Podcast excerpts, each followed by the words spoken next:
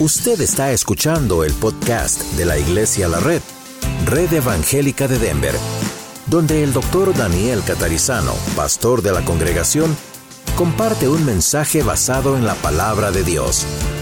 Ahora abra su corazón y permita que en los próximos minutos el Señor le hable y le bendiga.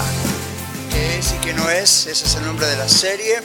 Y claro, hoy vamos a ver qué es y qué no es la seguridad de la salvación. Si usted nos visita, no tiene una Biblia en su mano ni en su teléfono, déjenos saber, levante su mano y los sugieres le van a regalar una Biblia muy bonita de parte de toda la iglesia. Póngale su nombre, la fecha y recuerde que usted ha venido aquí hoy y la iglesia, no solo el pastor, todos formamos la iglesia, le hemos entregado esta Biblia, es parte de lo que hacemos con nuestras ofrendas y diezmos y es un regalo para usted. ¿Ok? Si los demás todos tienen Biblias, entonces vamos a proceder a leer 1 Juan, capítulo 5. Vamos a mirar los versículos 11 al 13. Yo les voy a contar un poco del contexto y vamos a mirar hoy qué es y qué no es estar seguros de nuestra salvación. Dice la palabra de Dios comenzando en el versículo 11, y este es el testimonio que Dios nos ha dado vida eterna y esta vida está en su Hijo. El que tiene al Hijo tiene la vida. El que no tiene al Hijo de Dios no tiene la vida. Estas cosas les he escrito a ustedes que creen en el nombre del Hijo de Dios para que sepan que tienen vida eterna. Vamos a orar. Nuestro Dios, gracias te damos Muchos de nosotros sabemos que tenemos vida eterna no por nada que hayamos hecho de nuestra parte, excepto habernos arrepentido y venido a tus pies. Tú nos has salvado, tú nos has redimido, tú nos has prometido la vida eterna contigo en los cielos. Y Señor, muchas veces escuchamos rumores de que esto no sea cierto o que tal vez hay algo más que hacer. Y hoy queremos que a través de tu palabra nos muestres la seguridad que debemos tener aquellos que te conocemos y la seguridad que otros deben tener de que están perdidos y que necesitan venir a ti para ser salvos. Rogamos también por aquellos que están ah, viéndonos y pedimos que también tu bendición esté sobre ellos a través de tus palabras. En el nombre de Jesús. Amén. Bueno, millones de personas alrededor del mundo son salvos, somos salvos, y sin embargo, algunos lo dudan. Otros creen que son salvos, creen que son salvos, pero no lo son. Otros son salvos, lo creen y lo saben y no lo dudan. La pregunta es, ¿qué es tener seguridad de la salvación? ¿Qué es la seguridad de la salvación? Y al mismo tiempo, ¿qué no es? Tal seguridad. Yo oro como recién hemos orado, que usted antes de irse de este lugar tenga la seguridad de que si se muere va al cielo. Y si usted no tiene esa seguridad es porque no conoce al Señor Jesucristo. Entonces que lo conozca hoy antes de irse, para tener esa seguridad. Y que si usted dice, bueno, yo sé que mi decisión por Cristo ha sido sincera y lo puedo comprobar, Él está en mi vida, pero me han enseñado que nadie puede estar seguro, yo quiero que hoy se quite la duda, porque la Biblia es muy, pero muy clara al respecto. Y nosotros aquí, en Iglesia de la Red, como toda iglesia cristiana de verdad, no nos vamos a basar en lo que dicen algunas personas, los hombres, lo que dice la Biblia es lo único que nos importa. Amén. Bueno, la Biblia dice en Mateo 22, 14, muchos son llamados, pero pocos escogidos. No hace muchos días atrás, un domingo, estábamos hablando acerca de esto. Muchos son llamados, pero pocos escogidos. El Señor llama a muchos, pero pocos responden o menos son los que responden a su mensaje. Hoy en día, en este siglo, yo creo que el Evangelio está recorriendo la tierra más que nunca antes, a través del Internet, misioneros, a través de YouTube, a través de tantas cosas.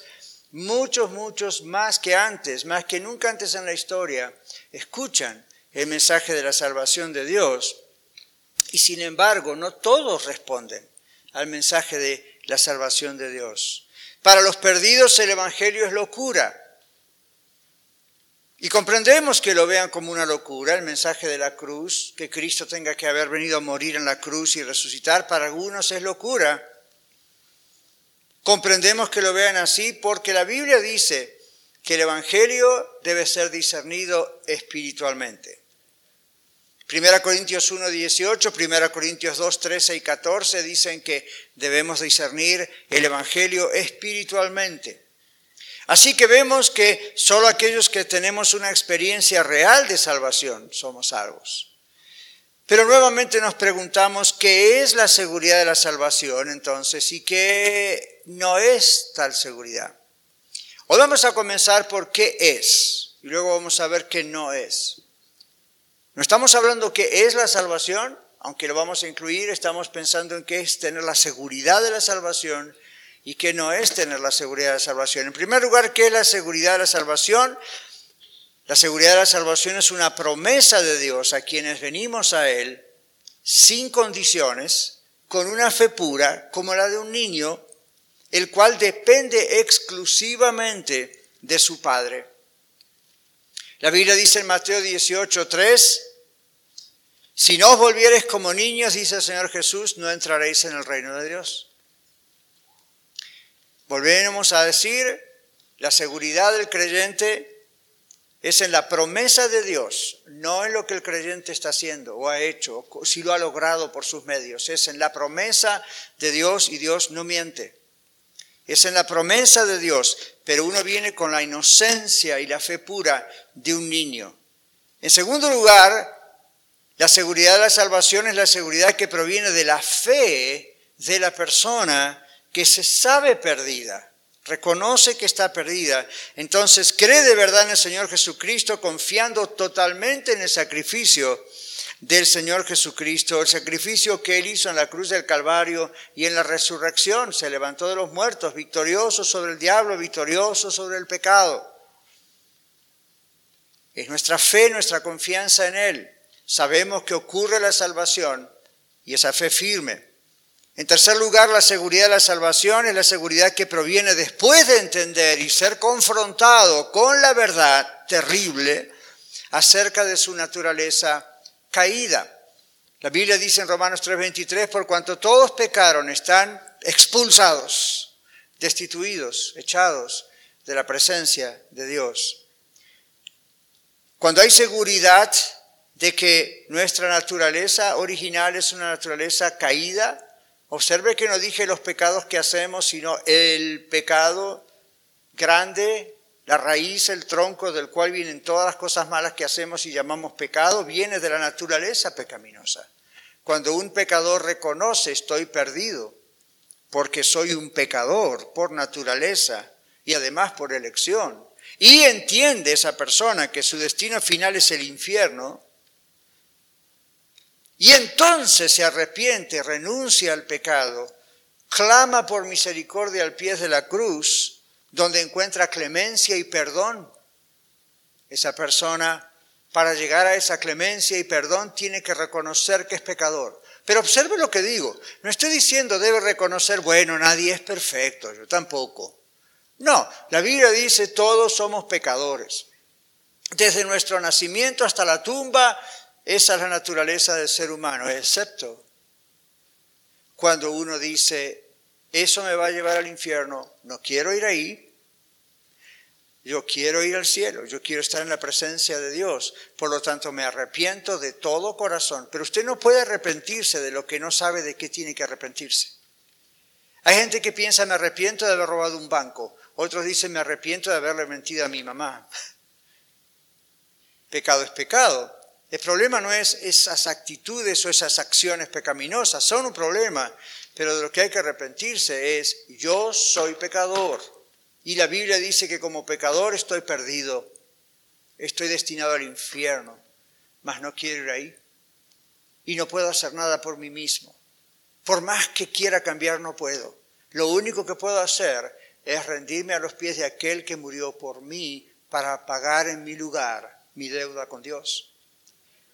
Ser salvo y tener esa seguridad es confiar en que lo que hizo Jesucristo por mí por usted es efectivo y nadie lo puede cambiar. Entonces tiene uno la seguridad de la salvación y cuando viene alguna duda, uno recuerda un momento, no depende de mí, depende de mi Salvador. Él me prometió que al entregarme a Él soy salvo. Y voy a tener en el camino caídas y recaídas, pero porque soy salvo y lo amo, voy a tener la imperiosa necesidad de volver a Él y Él me va a alabar y me va a perdonar. Pero soy salvo. Hay muchos pasajes en la Biblia que hablan acerca de cómo el creyente puede tener la seguridad de su salvación. El creyente en Cristo esto es. ¿Cómo puede tener la seguridad de la salvación? Usted puede apuntar las citas, yo se los voy a leer, son varios, hay muchos, solamente escogí algunos. Textos de la Biblia que nos hablan de que el cristiano puede tener y debe tener la seguridad de su salvación. Juan capítulo 5, versículo 24, nuestro Señor Jesús dice, de cierto, de cierto os digo, el que oye mi palabra y cree al que me envió, tiene vida eterna y no vendrá condenación, mas ha pasado de muerte a vida. Oye, cree, tiene. El que oye mi palabra y cree al que me envió, tiene vida eterna y no vendrá condenación, mas ha pasado de muerte a vida. Juan 10, 28. El Señor Jesús dice, yo les doy vida eterna y no perecerán jamás, y escuche esto, ni nadie las arrebatará de mi mano. Nadie. Romanos capítulo 10, versículo 13. Porque todo aquel que invocar el nombre del Señor será salvo. Invocar es llamar como cuando alguien se ahoga en el mar y pide auxilio.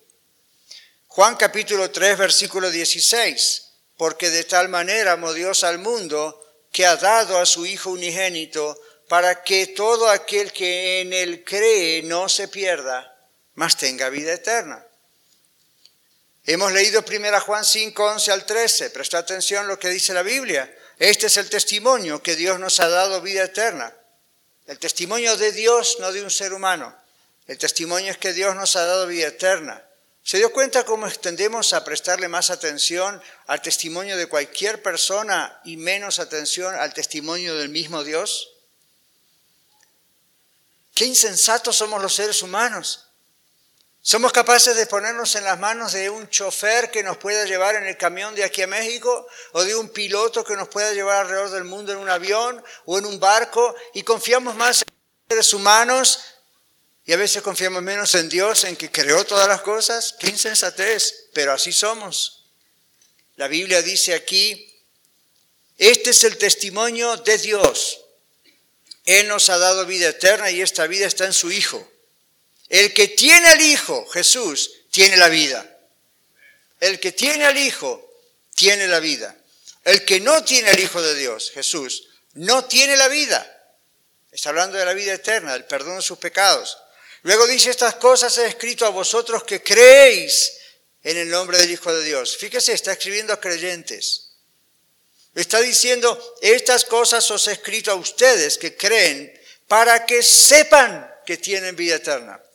¿Habrá pasado hace dos mil años que aquellos, cristianos perseguidos por momentos dudaron de su salvación frente a tanta lucha? Probablemente, porque aquí dice, les escribo para que sepan que tienen vida eterna y para que crean, pongan su fe en el Señor que los ha salvado. Primera Juan 5, 4, porque todo aquello que es nacido de Dios vence al mundo.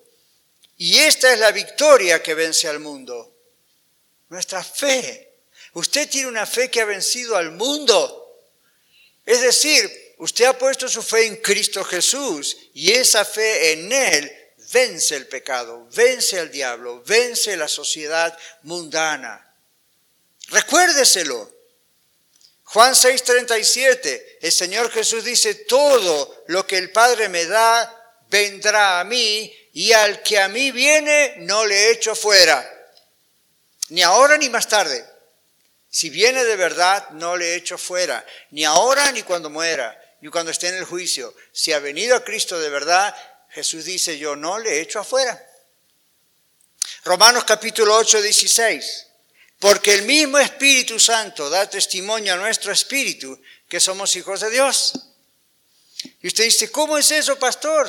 Tendré que sentirlo. Bueno, el cristianismo no se basa en emociones y sentimientos, pero créame, usted puede sentir el Espíritu Santo de Dios en su vida. No importa si está en medio de un servicio bonito como el de hoy, está en el baño de su casa, manejando su carro, en su camión, caminando, atendiendo clientes en su empresa, caminando por el parque tomando aire fresco, usted sabe que es cristiano. El que es nacido de nuevo lo sabe. Lo sabe. Y como dijo alguien, ¿cómo lo sabe? Lo sé porque lo sé, porque lo sé, porque lo sé, porque lo sé. Y lo sé y no puedo dejar de saberlo. Lo sé. Eso es fe. La fe no es, bueno, quizá, maybe, perhaps, tal vez, a ver cómo me va. Cuando muera y Dios dirá. ¿Cómo puede vivir usted toda la vida acá pensando cuando muera Dios dirá? Cuando Dios ya dice lo que tiene que decir. Si usted le entrega su vida al Señor Jesucristo de verdad, el testimonio del Espíritu Santo de que Él le ha sellado y ha apuntado su nombre en el libro de Dios, usted lo va a saber en su corazón. Y cuando alguien muy mentiroso, conocido como Satanás y sus secuaces los demonios, anden dando vueltas buscando a quien devorar y un ataque sea, ¿verdad que eres salvo? ¿A que no? Usted ya sabe lo que tiene que hacer. La Biblia dice, sométase a Dios, resista al diablo y el diablo huirá de vosotros. La mejor guerra espiritual es someterse al Señor. Obedecer al Señor. Señor, tú dijiste que soy salvo, yo sé que yo soy salvo, yo sé cómo me arrepentí, yo sé lo que pasó y soy salvo. Hechos capítulo 2, versículos 38 al 39 mensaje de Pentecostés, en la fiesta de Pentecostés, Pedro les dijo, arrepiéntanse, bautícense cada uno de vosotros en el nombre de Jesucristo para perdón de los pecados, recibirán el don del Espíritu Santo. El don del Espíritu no es hablar en lenguas o tener profecía o hacer milagros, el don es el Espíritu Santo. Él es el regalo de Dios. Él es la vida nueva. Porque para ustedes es la promesa y para vuestros hijos y para todos los que están lejos, para cuanto el Señor nuestro Dios llamare. Dios le está llamando. ¿Va a responder o no? Si usted responde, Dios le adopta como su hijo o su hija y nadie puede sacarlo de las manos de Dios. El verdadero cristiano, y perdón, tengo otro, 8.2.21, y todo aquel que invocar el nombre del Señor será salvo. Juan 10, 27 al 30, mis ovejas, dice Jesús, mis ovejas oyen mi voz y yo las conozco y me siguen. Y yo les doy vida eterna y no perecerán jamás.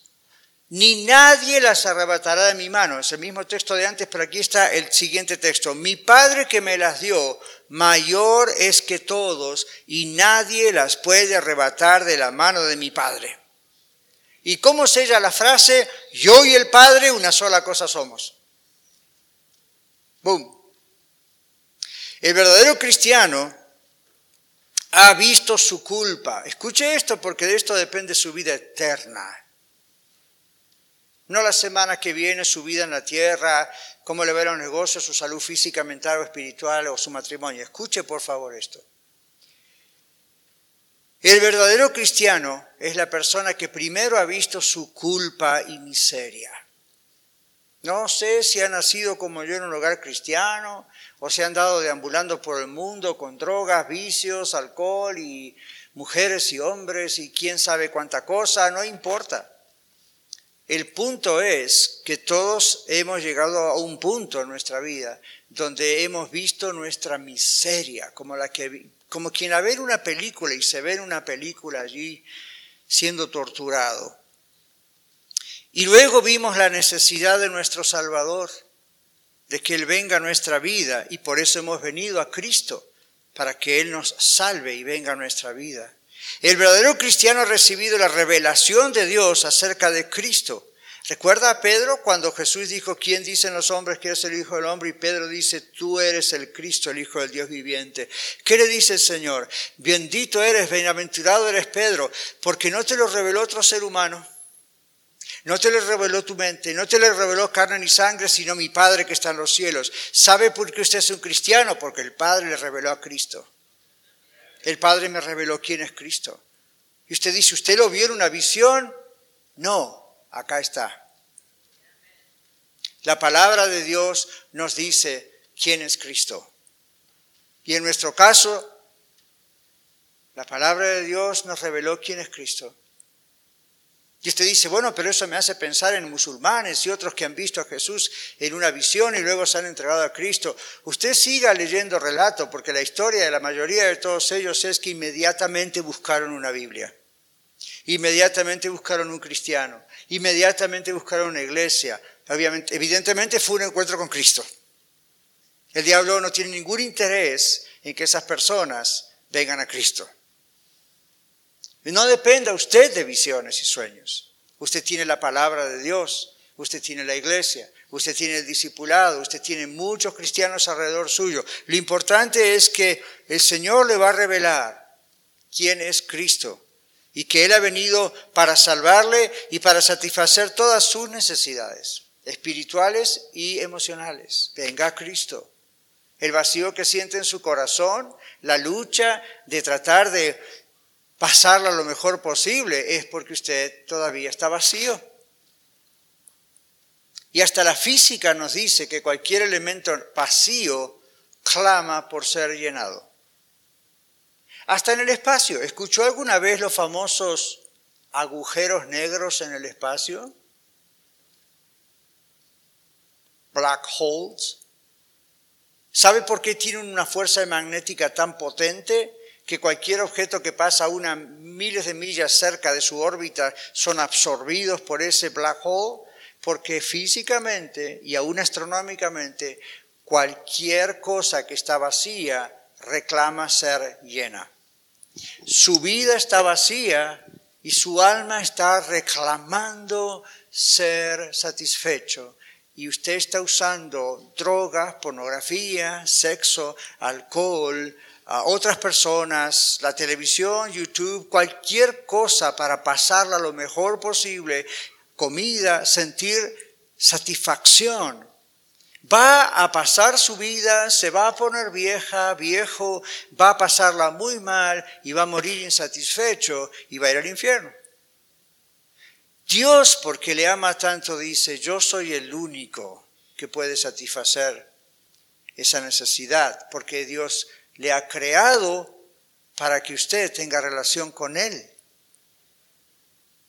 Cuando usted busca otros dioses, otras cosas que puedan hacer lo que solo Dios puede hacer, siempre, como el apóstol Pablo, siempre se va a dar cosas contra el aguijón.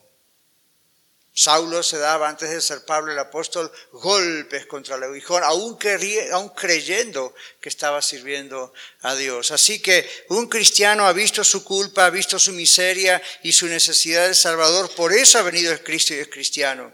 Ha recibido la revelación de Dios acerca de Cristo. Ha visto que solo Cristo puede salvarle y satisfacer el vacío en su corazón. El verdadero cristiano ha encontrado y ha vivido el poder de la palabra y de la doctrina de Cristo que continúa obrando en su vida. El verdadero cristiano tiene una nueva actitud hacia la vida y no es la misma persona. Si usted dice, yo vengo a la iglesia hace muchos años o voy a otra iglesia, pero hay cosas que nunca han cambiado en mi vida, yo me atrevo a decirle usted, casi seguro no conoce a Cristo. El Cristo que yo conozco, el Cristo de la Biblia, transforma vidas. Está en el negocio de transformar vidas. No por el hecho de transformar la vida, es una consecuencia lógica, si se quiere, que ocurre cuando Dios está realmente en nuestras vidas.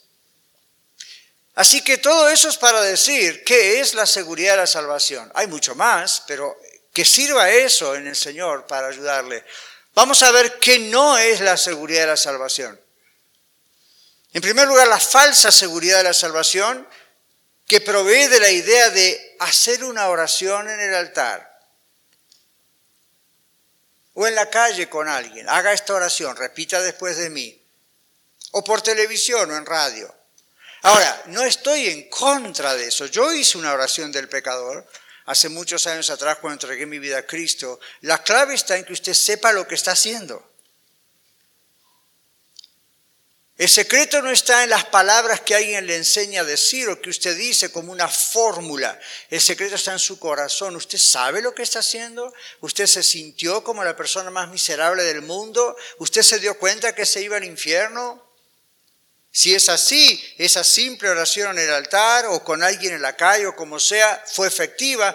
Usted lo sabe por los frutos de a partir de ese momento, cómo Dios ha transformado su vida, la seguridad y la paz que usted tiene aún frente a la muerte. Si eso, usted dice, yo hice una oración, pero su vida no ha cambiado, mi amigo, usted necesita venir a Cristo, usted no conoce a Cristo, aunque me diga yo hice la oración. La oración no tiene poder esa fórmula, esa oración del pecador que usted hizo alguna vez, o el bautizarse, o el tomar la cena, ahí no está el poder.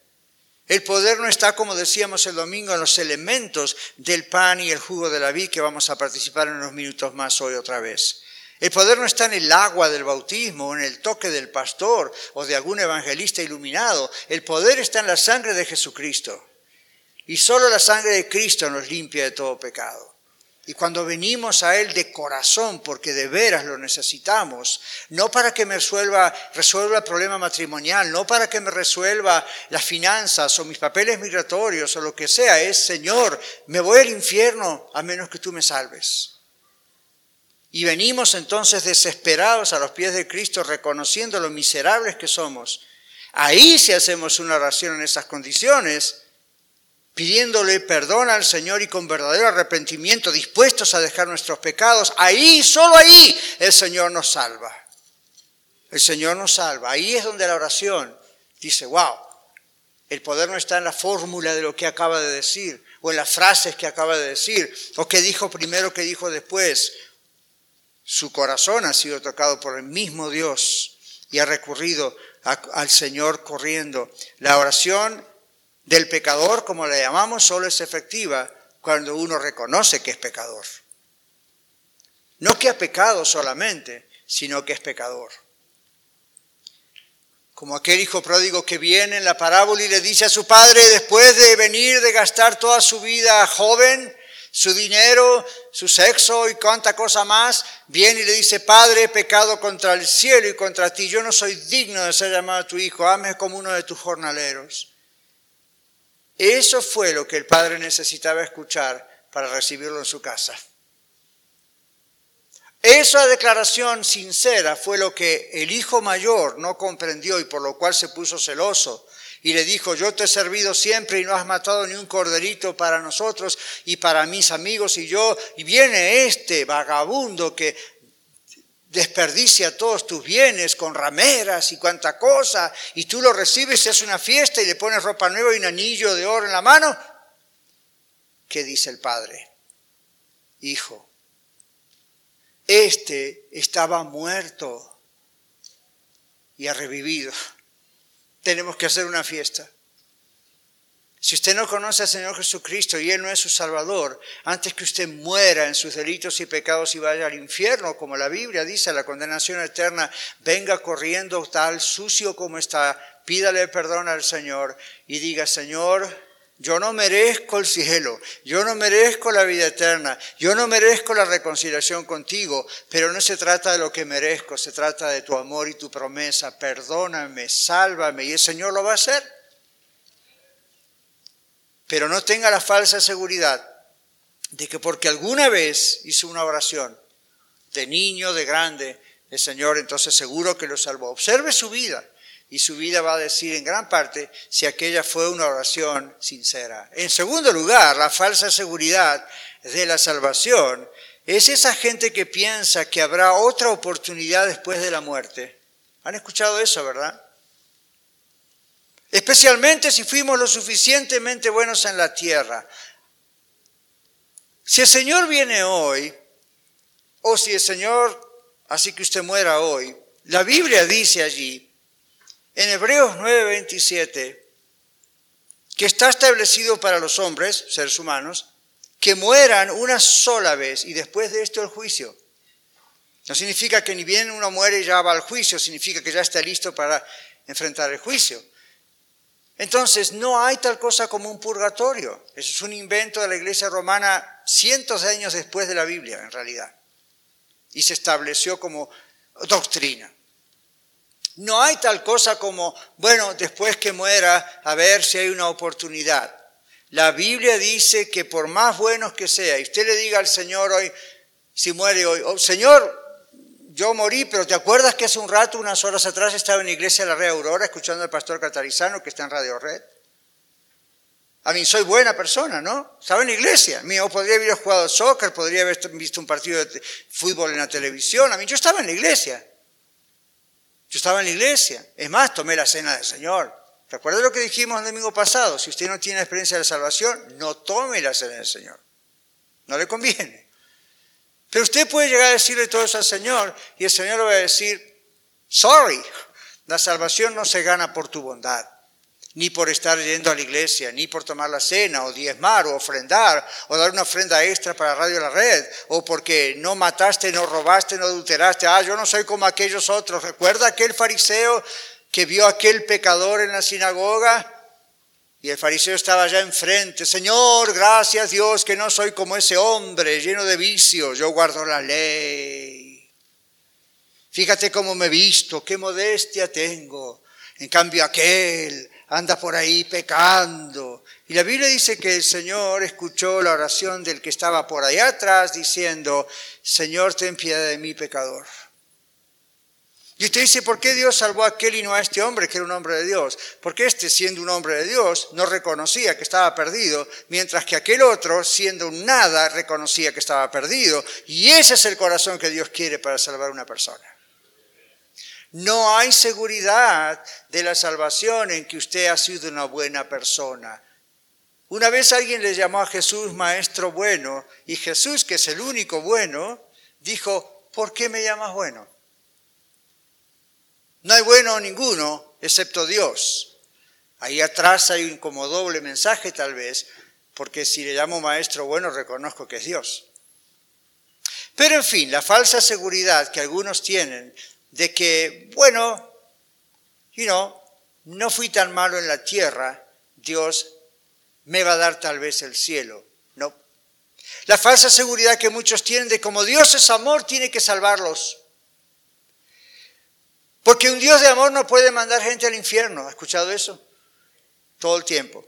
Este es el gravísimo error de la doctrina universalista. Por eso se llama universalista. Todo el universo, todo el mundo va a creer, todo, el mundo va a ser salvo porque Dios es amor. Esto incluye a muchas sectas heréticas y envuelve en engaño a millones de personas que creen que son salvas y van a estar en el infierno. Por último, allí la falsa seguridad de aquellos que llegan al Evangelio y a la iglesia de Cristo, a la iglesia cristiana, por los motivos incorrectos. Por ejemplo, llegan al Evangelio, a la iglesia, para que Dios resuelva sus problemas, o para que Dios los sane, o para que Diosito le haga un milagro con sus papeles migratorios o lo que fuere. Cuando el fin último tiene que ser el arrepentimiento y la salvación, no los favores y las bendiciones de Dios. Hoy oramos por esta familia y que el Señor bendiga y tome, toques con su poder todo el trámite migratorio. Pero es una familia que conoce a Cristo y nunca ha venido a Cristo por los papeles migratorios. Ha venido a Cristo porque reconoció cada uno de ellos que se iban al infierno, como todo ser humano. Y se arrepintieron y vinieron a Cristo y a través de los años han probado que de verdad su vida ha sido transformada. Bueno, leímos muchos pasajes que aseguran al cristiano su salvación. ¿Qué tal si leemos rápido? Yo se los voy a leer, ustedes pueden apuntar las citas si gustan, porque yo leo rápido. ¿Cuántos pasajes que hay en la Biblia que hablan acerca de la falsa seguridad de la salvación? Observen y vamos concluyendo después de estos textos. Juan 3:3. Respondió Jesús y le dijo, de cierto, de cierto te digo, que el que no naciera de nuevo no puede ver el reino de Dios. El que no naciera de nuevo no puede ver el reino de Dios. Mateo 7, 21 al 23. Jesús dice, no todo el que me dice, Señor, Señor, entrará en el reino de los cielos, sino el que hace la voluntad de mi Padre que está en los cielos. En aquel día muchos me dirán, Señor, Señor, ¿no profetizamos en tu nombre? Y en tu nombre echamos fuera demonios. Y en tu nombre hicimos muchos milagros. Y entonces Jesús dice, yo les declararé, nunca los conocí. Apártense de mí, hacedores de maldad. Esto no es para que usted tome la Biblia y diga, entonces nunca voy a intentar hacer nada de eso, porque Dios me va a decir que no lo conocí. No, no. Hacedores de maldad es la clave. Hay gente que puede usar el nombre del Señor, hay gente que cree que está haciendo milagros, hay gente que a lo mejor hace Dios un milagro a través de ellos porque el nombre del Señor es poderoso, porque el receptor de ese milagro es alguien que está siendo eh, receptor de la compasión de Dios, pero si la persona es un hacedor de maldad porque no ha nacido de nuevo, por lo tanto su vida nunca ha sido transformada, esa persona no es salva. Y podríamos agregar a la lista predicadores, maestros, sugieres, I mean, whatever. No vamos a poder decir al Señor, Señor, ¿no te acuerdas que yo te servía en la iglesia? Si usted es un hacedor de maldad, en otras palabras, nunca ha nacido de nuevo. Sigue siendo un hacedor de maldad, está en tinieblas igual que los demás que no conocen a Cristo. Haga lo que haga, esa persona no es salva. Primera Juan 2, 3 y 4 y en esto sabemos que nosotros le hemos conocido si guardamos sus mandamientos.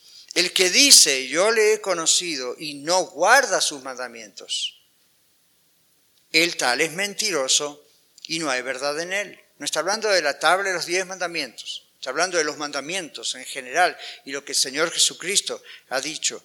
El que no los guarda, ¿por qué no los puede guardar? Porque no ha nacido de nuevo, su vida no está transformada, no puede hacer eso. Entonces dice el Señor, no, no es salvo. Romanos 8.1. Ahora pues ninguna condenación hay para los que están en Cristo Jesús. No dice ninguna condenación hay para nadie, Dios es amor. Dice, ninguna condenación hay para quienes, para los que están en Cristo Jesús. Es decir, dice aquí los que no andan conforme a la carne, más conforme al Espíritu. Tenga cuidado con lo que significa andar conforme a la carne, muchas denominaciones lo han torcido.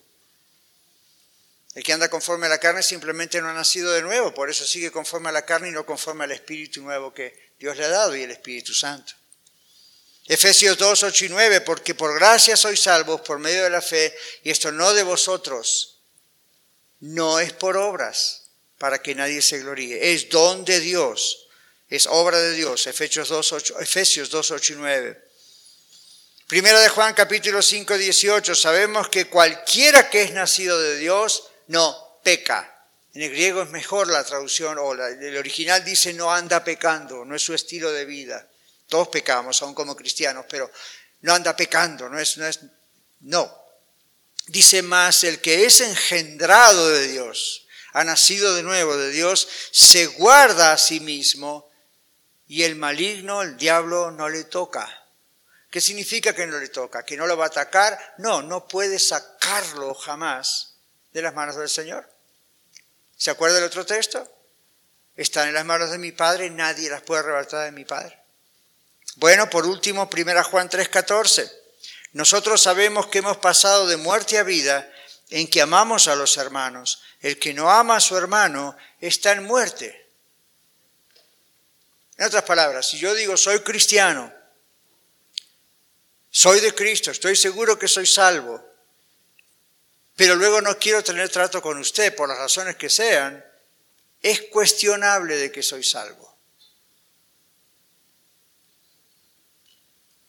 Observe que es la palabra de Dios. El que no ama a su hermano no ha nacido de nuevo. Dios es amor. Eso es lo que Él pone en el corazón de un nuevo hijo hija de Dios, un nuevo creyente. El que no ama a su hermano, dice 1 Juan 3:14, todavía está en muerte, es decir, todavía no ha nacido de nuevo. En conclusión, hemos leído lo que la Biblia dice acerca de la seguridad de la salvación y lo que la Biblia dice que no es la seguridad de la salvación. ¿Qué le está diciendo Dios a usted ahora mismo al escuchar tantos textos de Dios, de su palabra? Observe que el 90% del mensaje han sido textos de la Biblia. ¿Qué le está diciendo el Señor ahora mismo al escuchar estos textos? ¿Está seguro de ser salvo o aún lo duda? ¿Le está diciendo Dios que en realidad usted no es salvo y por eso lo duda? Todo lo que usted ha escuchado requiere una respuesta. Vamos a inclinar nuestros rostros, no nos distraigamos, no salga del lugar. Vamos a orar. Estamos a punto de concluir, tenemos la cena del Señor, nada más. Es una cuestión de vida o muerte. Es totalmente una cuestión de vida o muerte eterna. ¿Usted conoce al Señor Jesucristo de verdad? ¿O usted le tiene mucho cariño y lo respeta? Dios no quiere eso solamente. Dios quiere que usted sea salvo. La paga del pecado es muerte eterna, pero el regalo de Dios es Cristo Jesús, es vida eterna en Él. Él pagó por nosotros en la cruz, Él pagó por usted en la cruz. Hace muchos años, como le dije yo, aún estando en una casa cristiana, en un hogar cristiano, creyendo que era salvo, hace muchos años, Dios hizo lo que tuvo que hacer en una reunión como esta para mostrarme, Daniel, no eres salvo. necesitas confesar que eres un pecador, que mereces el infierno, que no eres tan bueno como pareces, nunca lo vas a lograr. Necesitas reconocer, confesar es reconocer lo que Dios dice y estar de acuerdo con lo que Dios dice. Señor, soy un pecador, merezco condenación.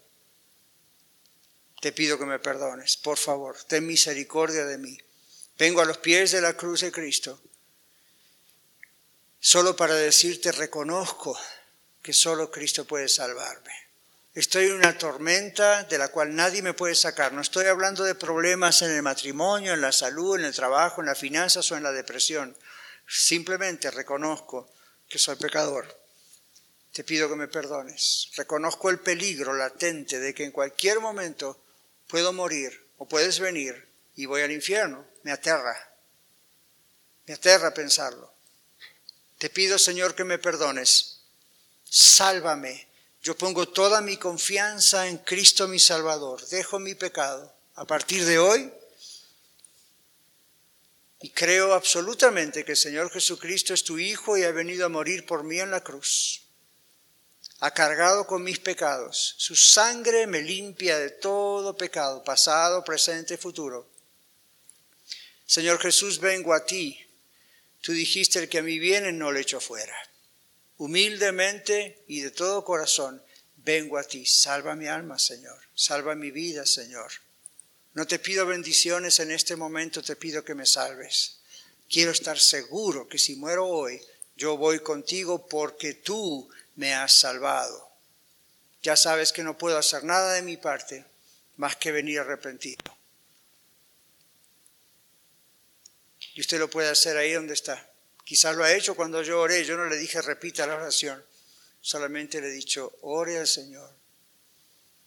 Hay alguien aquí que ha orado al Señor y está diciendo, sálvame Señor. Sálvame Señor. Yo me muero si tú no salvas mi vida. Sálvame Señor. Solo Cristo me puede salvar y lo que ha hecho en la cruz y en su resurrección, solo Él me puede salvar. Sálvame Señor. Quizá usted sepa que es salvo, pero cede a la tentación de dudar. Quizá usted dice, bueno, no vengo muy seguido a la iglesia o no sé qué me pasa, pero yo sé que soy salvo. Dígale al Señor, no tengo excusas, solo quiero estar seguro. Y tú me has prometido que si vengo a ti de corazón, tú me has salvado. Ayúdame. Y para cualquiera de ustedes o cualquiera que está viendo en el video, que hasta ahorita ha confiado en sus propias obras o en su familia, en su religión o en su bondad o quién sabe en qué cosa rara, dígale, Señor, perdóname, no hay nada en el que yo pueda confiar. No hay nadie en quien pueda confiar. Solo Cristo salva y a Él vengo de todo corazón. Si ese es usted, si ese es usted, cuando salgamos, Allí al costado, antes de la salida a su izquierda, hay un cuarto de oración. Acérquese allí, alguna persona va a orar por usted. ¿Okay? Le va a guiar un poquito si es necesario y va a orar por usted. Dígale, sí, yo he orado, yo he pedido al Señor que Él me salve. y he orado. Y la palabra de Dios nos dice que debemos decir eso, no debemos avergonzarnos, es la mejor maravilla que puede pasar en nuestra vida. Y alguien va a orar por usted, dando gracias a Dios y ayudándole. Ahora vamos a participar de la cena del Señor. Esta es una ceremonia que hacemos breve, pero no es para cualquier persona. Si usted escuchó, estuvo aquí presente el mensaje del domingo pasado, espero haya quedado bien claro lo que la Biblia nos dice acerca de estos elementos. Este elemento del pan y de la copa no se transforman en nuestro paladar ni cuando yo los levanto, no se transforman en el cuerpo de Cristo. Es pan y es jugo. No va a lavar sus pecados, es pan y es jugo. Solo Cristo lava sus pecados. Pero esto es muy importante, importantísimo. ¿Por qué? Porque nos recuerda quién es el Señor Jesús en elementos tan visibles y nos recuerda quién es el pan Muchas gracias por escuchar el mensaje de hoy. Si tiene alguna pregunta en cuanto a su relación personal con el Señor Jesucristo o está buscando unirse a la familia de la Iglesia La Red, por favor no duden en contactarse con nosotros.